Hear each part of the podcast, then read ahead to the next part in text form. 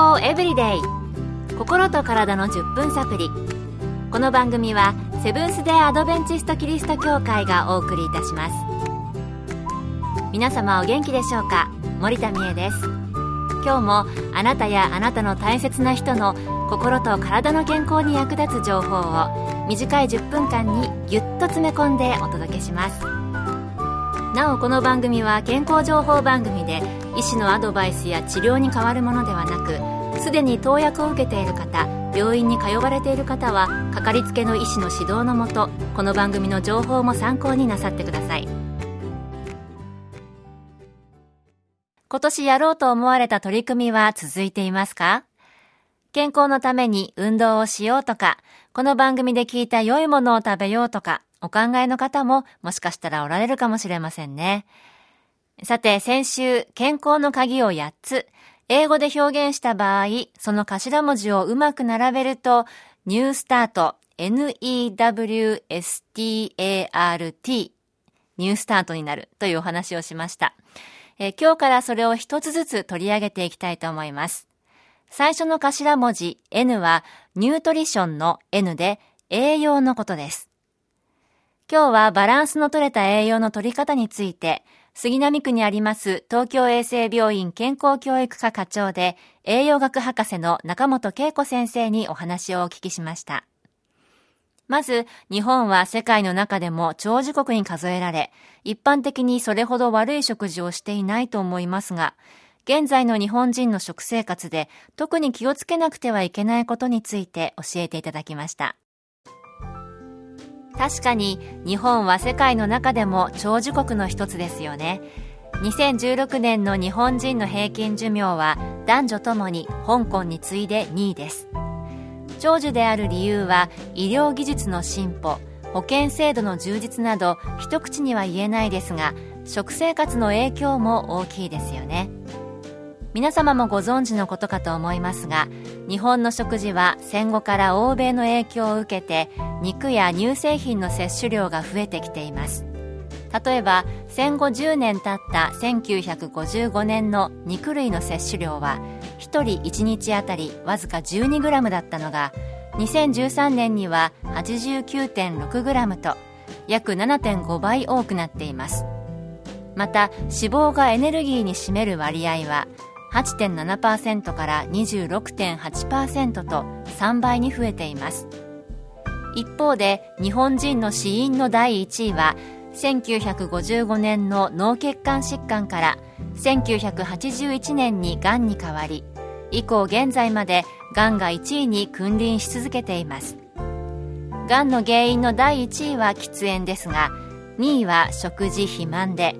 大腸がんのリスクを確実に上げる原因に赤肉加工肉があり肉類を食べる量が増えてきたことによる影響は否めないと思います。また脂質の摂取量が増えたことも肥満につながりこれもがんのリスクを上げることにつながっていると思います。ただ近年は肉は生活習慣病に良くないということから健康に気を使う高齢者でタンパク質の摂取量不足が原因と考えられる低栄養が問題になっています。何事も適量が大切ですね。肉の摂取量に比べて近年は塩分摂取量が1975年の 14g から2013年の 9.8g と減少傾向にあります。和食は洋食に比べ脂質が少ない傾向にありますが逆に塩分は多くなりがちです。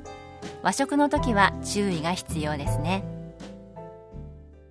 なるほど。タバコと癌の関係はわかりますが、赤肉や加工肉が大腸がんのリスクを上げるんですね。和食だとしても塩分の取りすぎに注意ということで、バランスの取れた食事が大切なんですね。それでは、理想の食事にはどのようなものがあるのでしょうか？中本先生はこのように言われています。今の日本人の理想の食事というのはお野菜はしっかりタンパク源は適量塩分脂質は少なめにといったことに気をつけていれば良いと思います。